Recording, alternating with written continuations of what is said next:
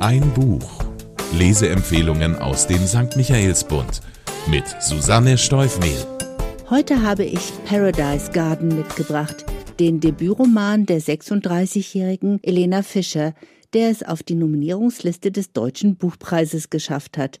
Paradise Garden, so heißt auch ein exotischer, gigantischer Eisbecher, den sich Billy und ihre Mutter Marika ab und zu gönnen, dann, wenn sie etwas Besonderes erleben möchten oder etwas zu feiern haben.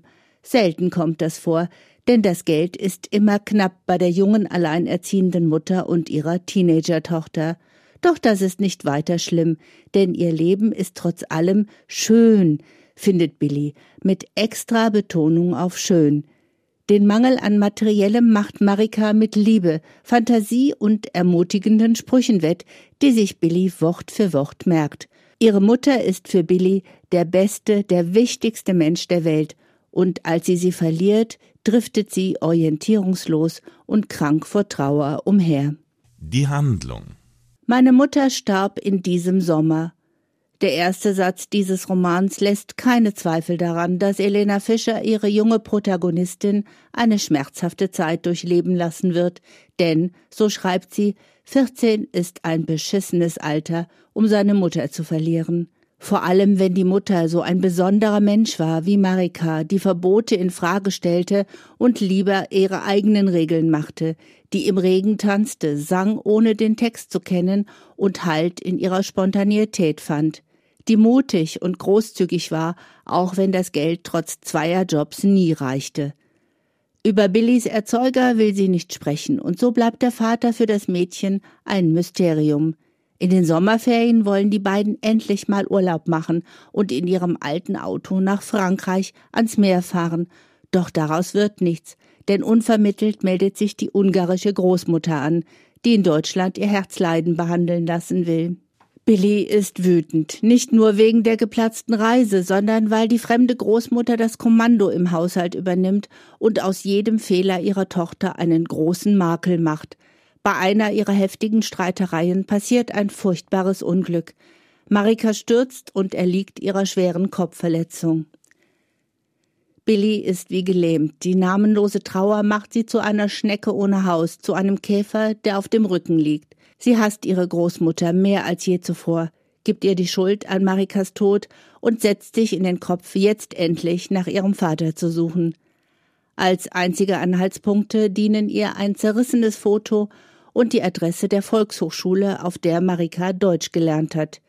Die Großmutter hätte die Schlüssel zu vielen Geheimnissen ihrer Tochter, doch sie gibt sie nicht preis. Im schrottreifen Auto macht sich Billy am Vorabend ihres 15. Geburtstages auf dem Weg nach Norden. Bemerkenswert. Die Suche nach ihrem Vater wird mehr und mehr auch zu einer Entschlüsselung der Geheimnisse ihrer Mutter, und am Ende wird Billy ihre eigene Geschichte schreiben können. In dem Moment, in dem das Mädchen ohne Führerschein und ohne Plan aufbricht, wird der Roman zu einem Road Novel, der Erinnerungen an Wolfgang Herrndorfs Chick weckt. Doch Elena Fischer kehrt nach einigen aufregenden Ereignissen wieder zum Familienroman zurück, dann nämlich, wenn Billy sich am Ziel ihrer Reise wähnt. Für sie und für alle, die diesen wundervollen Roman lesen, wird sich in seinem dritten Abschnitt der Kreis schließen, mit vielen neuen Überraschungen, mit einschneidenden Erkenntnissen und endlich einer Möglichkeit, ihrer Trauer Raum zu geben. Billy sieht ihre Mutter, in anderen Menschen, in Situationen, fühlt sich von ihr beobachtet und auch beschützt. Nicht im Sinne von irrealen Geistererscheinungen, sondern indem sie die Lebensweisheiten anwendet, die sie von Marika mit auf den Weg bekommen hat. Und indem sie immer mehr erfährt und über sie reden kann, vor allem mit dem Mann, von dem sie glaubt, er wäre ihr Vater. Der Sound.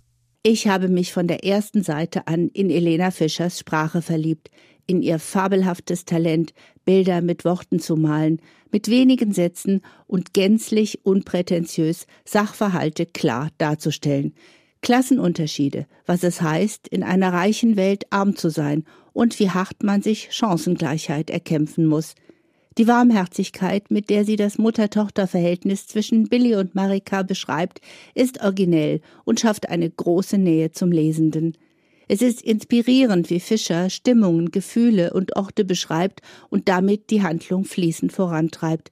Ich hätte diese Buchbesprechung leicht mit einer Aneinanderreihung schöner Zitate bewerkstelligen können und freue mich für alle, die das Vergnügen der Lektüre noch vor sich haben.